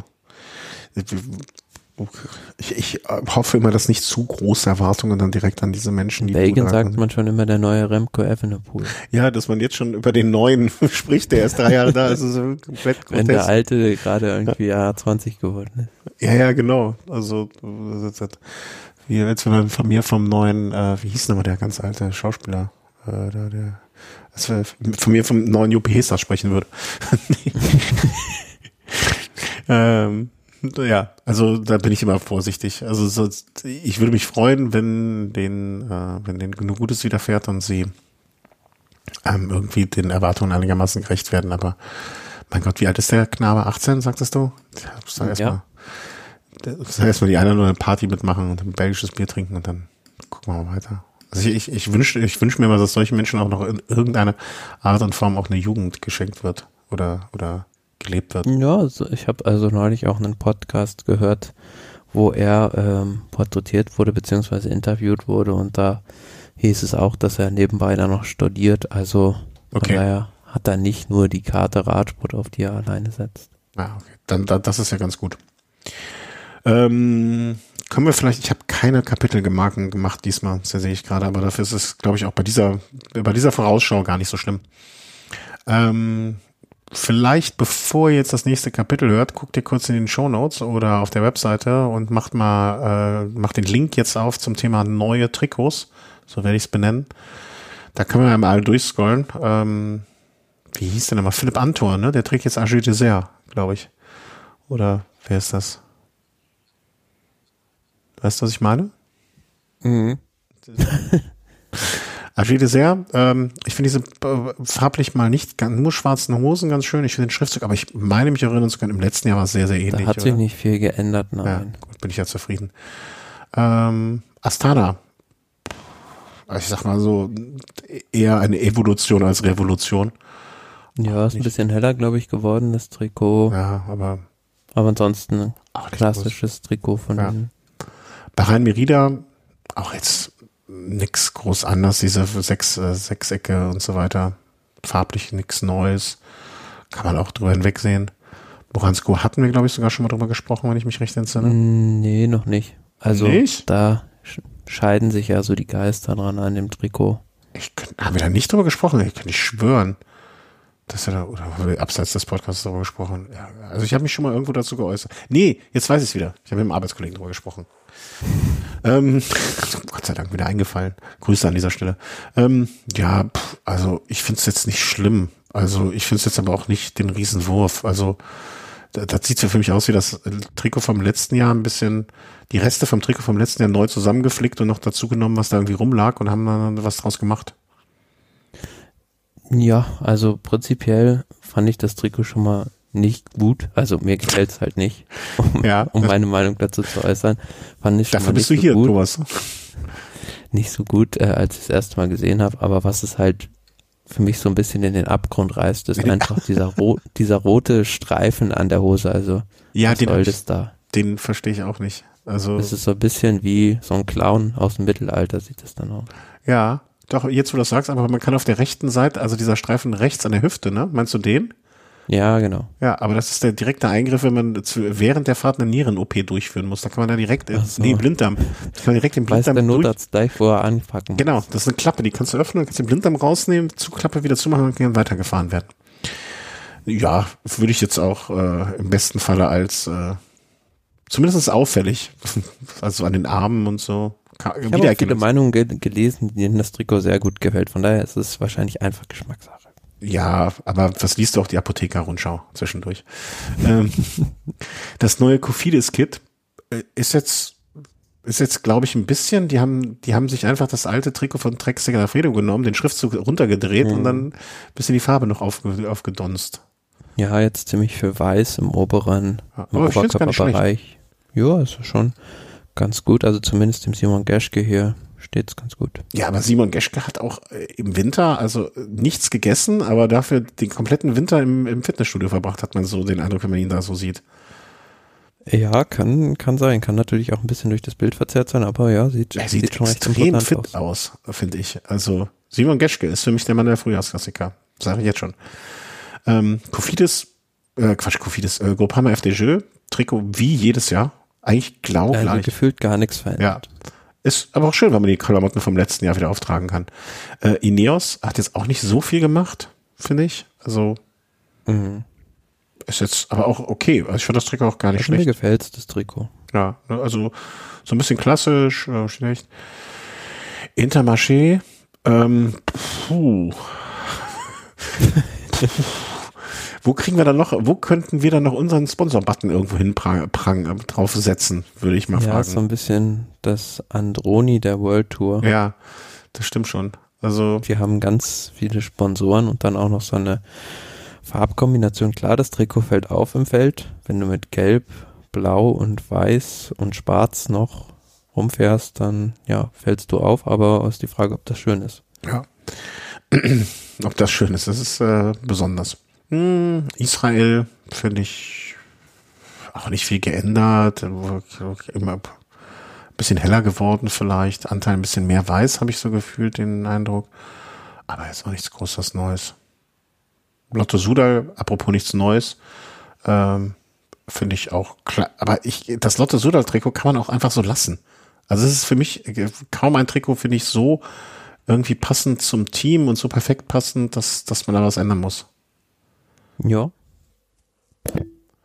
Äh, Movistar möchte ich jetzt als allererstes mal ganz, also schlagen zwei Herzen, drei Herzen in meiner Brust. Punkt A. Ich finde es fantastisch, dass dies ein Team ist, was äh, genauso wie DSM ähm, auch das Damenteam mit auf das Foto nimmt. Also das, ne, es gibt ja genug andere Damenteams. Äh, finde ich super, dass sie das machen. Also, nee, finde ich nicht super. Es sollte sich gehören, dass man das so macht, aber dass die es auch dann durchziehen. A. B. Ähm, ich finde die Farbe, diese Streifen und so, finde ich auch ein sehr klassisches, schönes Trikot. Wenn man nicht dieses M vorne drauf hätte, was ich, was aussieht für mich, als wenn das irgendwie so ein, so ein äh, Raumschiff Verbogener Fahrradlenker ist, ja. Ja, genau, stimmt. Die Assoziation hatte ich noch gar nicht, aber jetzt, wo du sagst, kriege ich es nie wieder aus meinem Kopf raus. Das sind so Sachen, die sieht man das erste Mal und dann nie wieder anders. Stimmt, ein verbogener Fahrradlenker ist das. Also ich finde es fast das, also das Trikot, was mir am besten von den World Tour Teams gefällt. Also wie du schon sagst, mit diesen dezenten Streifen ja. und dem Ja, was ist das, so ein dunkleres Blau? Ist es doch recht schön, ja klar. Das ein, der einzige Makel ist halt dieses Sponsorenlogo. Ja. ja, aber okay. Aber hätten die das nur dezent auf den Seiten gemacht, dann wäre das, dann würde ich dir beipflichten, dass ich das auch am schönsten mitfände. Aber so, naja, kurz, aber mein Gott, man ist dem Sponsor verpflichtet. Das ist doch äh, richtig so, der zahlt. Mhm. Quickstep hatte auch schon mal hässlichere Trikots. Aber mhm. so richtig, also, hm, ich finde einfach. Ich frage mich, was dieser Ärmelsponsor bei denen ist. Napoleon. Hm, äh, Cognac. Keine Ahnung. Das, muss, das werden wir über die Saison wahrscheinlich rausfinden. Ich finde nur, dass ähm, Evenepoel einfach auch einen extrem kurzen Oberkörper hat. Also das Trikot kann da nur Größe XS ja. sein eigentlich, ne? Ja, und die Größe dann, die Hose dann dafür XL oder? Ja, also das, das, der, der muss ich mir mal genauer anschauen, demnächst, wenn ich ihn mal auf dem Rad sehe, was für ein Vorbau der dann fährt. Der kann ja nur einen 30er Vorbau oder so fahren, damit er überhaupt mit den, mit den Fingerchen da vorne dran kommt. Und auf keinen Fall irgendwie ein Fahrrad mit einem ähm, Setback, also äh, eine Sattelstütze mit einem Setback. Muss ich mir nochmal genau anschauen. Mhm. Bike Exchange. Die 80er rufen an und wollen ihre Trikots zurück. Finde ich jetzt so ein bisschen oldschool. Naja, also das erste, was halt aufkam, war, das Team Gerolsteiner ist zurück. Ah, stimmt, genau. Jetzt, der, okay, nicht ganz 80er, aber äh, ja, stimmt, genau. Die Farbgebung ist sehr ähnlich. Muss ich mal. Ja, sehen. nur der Sponsoren-Schriftzug äh, ist anders. Ganz ehrlich, ich muss mal mal zum Augenarzt. Ich kann es kaum erkennen, was da drauf steht. Also, äh, also ja, mir machen sie keine Freude. Ähm, DSM hm, hat sich, glaube ich, auch kaum was geändert. Die waren ja Nö. auch dann selber mit der Entwicklung des Trikots, äh, da haben sie ja im vergangenen Jahr relativ viel gemacht und so weiter. Ich finde das, äh, dieses Keep, Keep Challenging und so weiter, das Motto, das da ich finde es ein bisschen viel an, an ich finde es so unruhig, weißt du, so Seite, so Streifen mhm. in die eine Richtung, rundes, rundes Motiv auf der linken Seite, rund, dann viele Farben, rund. Ich finde es ein bisschen unruhig einerseits, aber andererseits gefällt es mir auch. Also wäre jetzt nichts, was ich mir kaufen würde wahrscheinlich, aber ähm, ich finde es nicht schlecht. Hm, Jumbo, ähm, tja, Jumbo, weiß ich auch nicht finde ich, hat sich auch nicht so viel verändert. Also weiterhin traditionell äh, wie die Bienen in äh, Gelb und Schwarz. Ja, ja, genau. Also muss man aber auch nicht viel dran ändern. Ich, ich fände es jetzt schön, wenn da ein, zwei, drei an Sponsoren weniger drauf wären, aber die zahlen nun mal. Aber ansonsten, was soll man da machen? Also die, die das passt zu denen. Äh, Jack Segafredo. Mm, auch da wieder erfreulich finde ich, dass man das Damen- und Herren-Trikot äh, gemeinsam präsentiert, dass sie sehr nah beieinander sind. Finde ich völlig okay. Also ein schönes Trikot. Du fandest das ja. mit dem mehr Rotanteil fandest du schöner, ne? Wenn ich, das hast du ja auch. Ja, schon. Aber klar, weiß ist natürlich auch eine schöne Farbe. Ja. Ja, und äh, UAA, also die wollten jetzt die äh, auch nicht zu sehr verwirren, die Tour de France äh, haben das Trikot einfach fast genauso wiedergenommen, damit das auch, aber Pogacar wird ja eh in Gelb fahren. Deswegen ist es. Ja, und bei der Tour de France wird es ja eh wieder so sein, dass die Hälfte der Teams irgendwelche Sondertrikots hat. Ja, bin ich auch gespannt. Also äh, äh, ich vermisse noch Education First, glaube ich, oder? Es sind noch nicht alle Teams. Nee, zumindest in der Übersicht hier sind die nicht dabei. Aber die haben das, glaube ich, auch schon vorgestellt. Okay. Ha, Habe ich noch gar nicht mitgekriegt. Also normalerweise, so blöd es klingt, in so einem Presseverteiler gerade bei denen, wo wir das dann kriegen. Education First. Aber ich meine auch, dass sie es vorgestellt haben, kann mich aber nicht mehr an das Trikot erinnern. Education First 2022 Jersey. Weil ich musste eben nochmal dran denken, wegen der Entengeschichte. Ähm, Proteining, Ne? Team Preview, Easy. Heißt jetzt Education First Easy Post. Mhm. Mhm. Mhm. Mhm. Ja, da äh, bietet sich ja der Running Gag dann an, dass sie den Postabgang verpassen.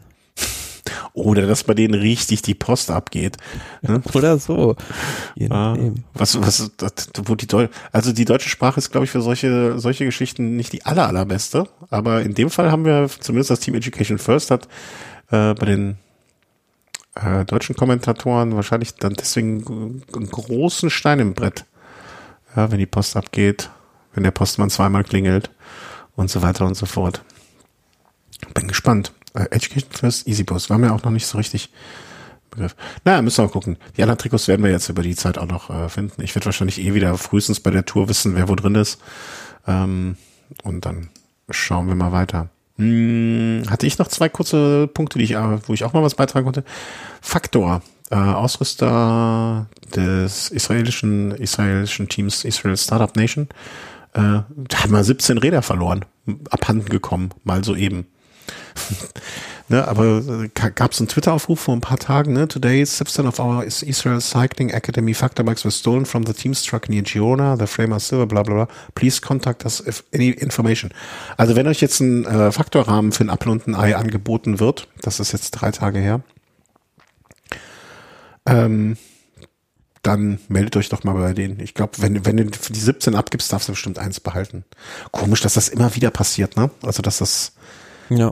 ähm, also, immer mal wieder. Und vor allen Dingen, das sind jetzt auch noch Rahmen gewesen mit äh, hier, äh, Felgenbremse. Deswegen habe ich dich da auch noch groß als Traditionalist. Ne? Das waren so Traditionalisten wie du. Ähm, was, das, was glaubst du, wo gehen solche Rahmen hin? Wo gehen, also, da haben wir schon mal vorher spekuliert. Sammler? Ja, es gibt mit Sicherheit auch, weiß ich nicht, vielleicht Liebhaber oder Sammler, die sich sowas dann zu Hause ins Wohnzimmer hängen. Echt? Also wir sind ja schon manchmal bescheuert mit Sachen, aber wer so verrückt, würdest du dir Jan Ulrich Pinarello noch ins Wohnzimmer hängen? Obwohl? Zu Hause dürfte ich das mit Sicherheit nicht. Also ich wenn ich noch nicht. ein Ersatzwohnzimmer hätte, dann. Vielleicht sollten wir, wir also wenn wir zwei jetzt zusammenziehen würden und unsere Damen an unseren Seiten vielleicht zusammenziehen würden und die machen eine schöne Wohnung und wir machen eine Radsportwohnung und wir besuchen uns gegenseitig öfter, dann wäre da wiederum eine Möglichkeit. Ja, das stimmt. Es gibt hier in Köln sogar, ich vergesse immer den Namen, aber ich war sehr, sehr oft dran vorbei, aber vergesse immer den Namen extra ein Geschäft, was solche Rahmen, also ähm, was so Rahmen anbietet oder auch so Räder anbietet. Ich komme jetzt nicht auf den Namen. Ich guck mal, ob ich es so schnell finde. Ähm, die also wirklich nur Teamtrikots sozusagen. Äh, also nicht diese Replikas, die es dann von einigen Teams gibt, sondern die richtigen Trikots und auch Räder oder Unisender, blablabla. wo muss ich denn hin? Bezeichnenderweise ist das Ganze in der Nähe von der Ulrichgasse. Was ich auch noch eigentlich ein, fast ein Witz. Äh, Eifel, okay, so, so. Ist natürlich jetzt blöd, hier während der Sendung irgendwie rumzugoogeln, aber bevor ich es jetzt dann hinterher wieder vergesse, Supershift heißen die. Ah ja. Hast du es schon mal gehört? Supershift? Nee. Super-shift.com. Ähm, Teambikes Photography, also ne, da kannst du jetzt so ein S-Works von Team Bora zum Beispiel, haben sie gerade da stehen. Oder, mh, hm, das erkenne ich jetzt nicht. Wenn du schon immer mal ein legendäres Pro-Rail der Frühjahrsklasse Grand Tour, Tour de France, Giro Welter besitzen wolltest oder technische Innovationen willst, dann bist du hier genau richtig. Aha. So, so. Also, da gibt's auch ein Magazin. Also da, wenn ihr, wenn ihr, äh, wenn da jetzt irgendwie 17 Faktorrahmen auf einmal auftauchen, dann wissen wir, woher sie kommen. ja, ja, vielleicht, vielleicht, also irgendwo müssen die Dinger Wer hin. weiß, ne? Das muss ja schon eine Bande gewesen sein, die das, die das macht. Also ich habe hier jetzt nur gelesen, neulich war irgendwo auch hier in einer lokalen Zeitung recht großer Artikel drin äh, über Fahrraddiebstähle in München und Umraum, mhm. dass da mittlerweile ja äh, so viele hochwertige Räder halt ähm, auf dem Markt einfach sind oder im Besitz von Privatkunden, hm. dass es auch wirklich für diese Banden schon lohnt, äh, da extra anzureisen, um nur auf Räderklau zu gehen. Also ja, aber das, das ist ja richtig, richtig organisiert. Ja, ja, klar. Äh, gab ja auch, ähm, erzählte der Markus äh, vor gar nicht allzu langer Zeit im Snack, dass sie sich teilweise dann an den äh, Strava-Profilen orientiert haben, ne? Also dass sie wussten, okay, da mhm. hinten äh, da fährt jemand relativ viel und hat dann vielleicht sogar in seinem Strava-Profil hinterlegt, was für ein Rad er fährt, ne, und dann bewusst die Garagen aufgemacht haben. Und äh, ja, klar. Also wenn du noch in Gegenden wohnst, wenn du noch in Gegenden wohnst, wo jetzt äh, die Bevölkerungsdichte nicht so hoch ist, dann ist es vielleicht sogar noch einfacher, die zu finden dann. Mm, ja, aber die machen, die Diebe machen sich dann auch die moderne Technologie zunutze, ja. sozusagen. Ja, ja, klar. Ja, und auf der anderen Seite muss man auch sagen, Garen Thomas, dem wurde ja auch sein Fahrrad geklaut. Stimmt, in Spanien, ne? Ja, in Monaco oder beziehungsweise an der französischen Riviera. Okay. hat er kurz einen Kaffeestopp gemacht äh, und da war sein Fahrrad weg, als er wieder rauskam. Dann musste er mit dem Uber nach Hause fahren. und äh, die Polizei hat es dann aber glücklicherweise wiedergefunden. Ja, das war auch eine komische Nummer, oder? Also, dass die Polizei ja. das dann irgendwie so, so abends standen die doch bei ihm vor der Haustür und sagen, hier ist dein Rad. Mm, das kam mir ein bisschen sehr komisch vor, weil, also ich meine, entweder, entweder der, der Dieb hatte noch so ein Einsehen, so nach dem Motto, oh scheiße, das ist jetzt, vielleicht hat er sich überlegt, okay, ich klaue ein Rad, dachte, das wäre irgendein Rad und hat dann jetzt festgestellt, hinter was er da überhaupt geklaut hat. Das kann ich mir vorstellen und das dann einfach bei der Polizei vor die Tür gestellt, bevor ihm größere Ärger äh, droht. Mhm, weil das, also, wenn du professionell auf das Rad von E, wenn du also bewusst das Rad von Joe Thomas klaust, dann verschwindest du auch damit ganz, ganz, ganz schnell ganz weit weg. Ja, vielleicht braucht er nur kurz einen fahrbaren Untersatz. Ja, das kann ja auch sein. Ne? Der wollte nur kurz nach Hause und hat das dann zu Hause wieder vor die Tür gestellt, dass das irgendjemand mitnehmen kann. Hat dann erschreckt festgestellt, dass es ein Pinarello ist. Ja, und vor allen Dingen auch erstreckt festgestellt, ähm, es gibt ja teilweise mittlerweile die Funktion, dass dein Tacho sich meldet irgendwie, wenn er nicht abgestellt wird oder dass sie keine GPRS-Sender bei ihren 10.000 Euro hier dann drin haben in irgendeiner Form. Da muss er nur so ein Apple AirTag irgendwo reinmachen. Dann wird es in Monaco bei den iPhone nicht ja überall klingeln wie, klingeln wie auf ja. der Achterbahn. Ja, und so ein, also für so ein Rad, so ein GPS-Tracker, das kann ja, kann ja kein Kostenfaktor mehr sein. Nee, und das Gewicht ja auch nicht. Ja, das sowieso nicht von beim Trainingsrad dann. Ähm, ja, und letzter Punkt, äh, André Greipel hatte sein Abschiedsrennen. Warst du dabei? Nee. Nee. äh, du aber. Nee, ich auch nicht. Ich konnte nicht. Äh, ich äh, ist eigentlich ein Thema aus vom Snack äh, Swift, aber das kann man hier auch mal kurz einstellen. Ich fahre im Moment bei der Tour des Swift mit, äh, relativ ähm, äh, wie soll man sagen, kann man da erfolgreich sein? Erfolgreich kann man da nicht sein, aber sehr beständig. Also du bist in der Materie nicht so drin. Da gibt es acht Etappen und von jeder, man hat jeweils äh, drei beziehungsweise ta vier Tage Zeit für jede Etappe, also indem man die fahren kann. Immer zu jeder vollen Stunde, also daran scheitert es nicht. Und von jeder Etappe gibt es drei Varianten. Eine kurze, eine mittlere und eine lange. Klingt sehr kompliziert. Also du hast im Prinzip 24 Etappen, nicht acht, sondern acht mal drei. Und die muss man dann im Prinzip sechs Etappen pro Woche muss ich fahren. Das heißt, äh, im Moment bin ich ziemlich viel auf der Rolle. Das sind halt aber auch nicht so lange Fahrten. Ne? Also maximal so zweieinhalb Stunden, dann mal nur eine halbe Stunde oder so. Wurscht. Äh, deswegen konnte ich nicht am Samstag um 11 Uhr noch mal eine siebte Etappe in der Woche fahren. Dann wäre mir meine Frau vielleicht irgendwann auf dem Dach gestiegen und ich wäre auch vom Tod vom Rad gefallen. Aber es muss wohl sehr nett gewesen sein. Also André Greipel ist äh, mit, keine Ahnung, 3000 Leuten bei Swift seine Abschiedsrunde gefahren, so nach dem Motto nochmal mit vielen Leuten und äh, der Markus und der Christian vom Velo Snack war mit auch mit dabei. Oh, muss wohl sehr nett gewesen. Hat uns ein oder andere Anekdötchen da erzählt, beziehungsweise in die Tastatur geschrieben, hat sich schon auf das Bier danach, also die Meinungen gehen noch auseinander, ob ähm, André Greipel überhaupt gesagt hätte, er würde gerne mal vor dem Rennen ein Bier trinken oder ob das Bier nach dem Rennen das beste Bier ist. Da muss man hm. nochmal verifizieren. Ich tendiere dazu zu glauben, dass es die zweite Variante ist. Ähm, aber vielleicht weiß da auch der eine oder andere Hörer. Ich kann, würde mich nicht wundern, wenn noch der ein oder andere Hörer oder die eine oder andere Hörerin auch damit gefahren ist. Vielleicht können wir da auch noch eine zweite Meinung äh, hier bekommen, bevor wir dann im nächsten Snack da irgendwelche Mumpitz erzählt. Also wenn ihr euch dann noch dran erinnert oder gegebenenfalls eine Videoaufzeichnung davon sogar habt, äh, mir gerne zuspielen. Äh, leaks at äh, Da kann, kann ich das dann äh, den anderen mal um die Ohren hauen. Ähm, ja, aber was hältst du da grundsätzlich davon, so eine Art Abschiedsrennen? Also ich kann mich noch erinnern, Bert Krapsch Abschiedsrennen war ich mal hier um die Ecke. Ähm, Jan Ulrich hat, glaube ich, nie ein Abschiedsrennen gemacht, ne? Das steht doch aus, hat er doch nicht so richtig, oder? Nee. Also was, was, was hältst du davon, es so zu machen? Gute Idee, ne? Also vor allem auch, wenn es jetzt im Winter ist, dann wirst du es ja tendenziell eher sperren. Klar, Jens Vogt, der ist mal diesen diese Everest Challenge auch in Berlin gefahren mit wie viel 100 Leuten, weiß ich nicht genau. War auch so eine Art Abschiedsrennen, aber so das bei Swift jetzt zu machen, finde ich gar nicht schlecht, weil so bringt man einfach viele Leute zusammen und ähm, ja, die können halt selbst daran auch noch partizipieren, weil bei einem Abschiedsrennen auf der Straße ist halt eher schwierig, wenn du da so ein paar Ält äh, ja, Profis aus ja, sagst mal, sag mich, wie du mich nennst.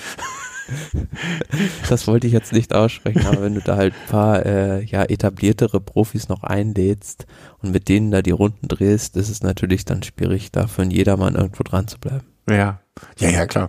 absolut. Deswegen fand ich diese Geschichte damals bei Bert Krapsch ähm, so nett. Der hat ein Paarzeitfahren gemacht, dass immer ein Profi mit einem Nicht-Profi zusammengefahren ist und dann, ich glaube, drei Runden und die Runde war noch nicht mal einen Kilometer lang. Ähm, und so konnte man den Profis auch immer wieder zuschauen, den verschiedenen Profis zuschauen. Ähm, konnte selber auch auf die Strecke. Also wir, ich habe das damals am Anfang bei der Anmeldung nicht gerafft, dass das eigentlich die Idee war, Profi, nicht Profi. Und ich bin da mit einem Kumpel gefahren damals. Hm. Aber äh, war ja egal. Also außer dass mich in der zweiten Runde auf einmal Jens Vogt von hinten sehr sehr schnell kam mit der Tochter, äh, mit der Präsident, mit der Frau des Präsidenten des Radvereins. Ähm, aber das war auch so eine Art von Abschiedsrennen, wie ich das dann schön fand, weil da hatten alle was von. Ähm, oder jeder konnte da irgendwie so ein bisschen Teil des Ganzen sein. Vor allem, wenn es drei Runden, a ein Kilometer auf einer Zeitfahr als Zeitfahren ist, das ist natürlich auch ein großer Spaß. Hm. Aber ich fand das auch, also im Nachhinein, äh, wie gesagt, ich hatte keine Zeit. Ähm, deswegen ist es auch nicht schlimm, aber ich fand die Idee grundsätzlich gut, dass, oder dass überhaupt noch was gemacht wird. Ich finde, dieses, weiß nicht, ob das eine deutsche Geschichte ist, dieses Abschiedsrennen machen, ist irgendwie in letzter Zeit ein bisschen so, ich will nicht sagen versandet, aber findet nicht mehr so statt. Also kannst du dich an mhm. ein schönes großes Abschiedsrennen erinnern? Ja, ich kann mich auch nicht an so viele große deutsche Radsportler erinnern, die, erinnern, die jetzt ja. in letzter Zeit abgedreht sind. Klar, Toni Martin zum Beispiel auch, aber der hat sich ja mit dem, mit der Goldmedaille im Mixed verabschiedet mhm. beim Zeitfahren. Aber, ja, aber könnte ja auch nochmal was machen im Sommer, oder? Na klar. Aber nee, so richtig die Tradition, wie sie früher meiner Meinung nach mehr gab, ähm, gibt's nicht mehr.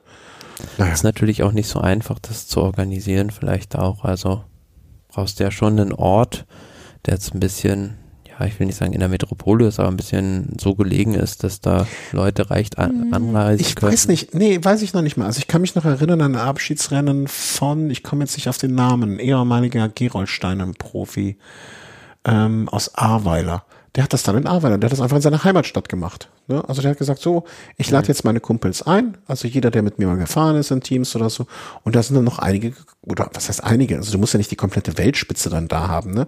Aber ich finde den Begriff sehr altbacken, aber genau passend zu deine Weg Weggefährten, ne? Also die Kumpels von all den Jahren, mit denen man gefahren ist, mal anfragen. Hier, ähm, komme ich jetzt drauf, wie heißt der? Der wäre auch so ein Kandidat äh, für ein Abschiedsrennen sag mal, deutscher Fahrer von Bora, Hans Grohe, jetzt gerade weggegangen, äh, lang. Markus Burkhardt. Markus Burkhardt, genau. Aber der wird, denke ich, ja noch weitermachen.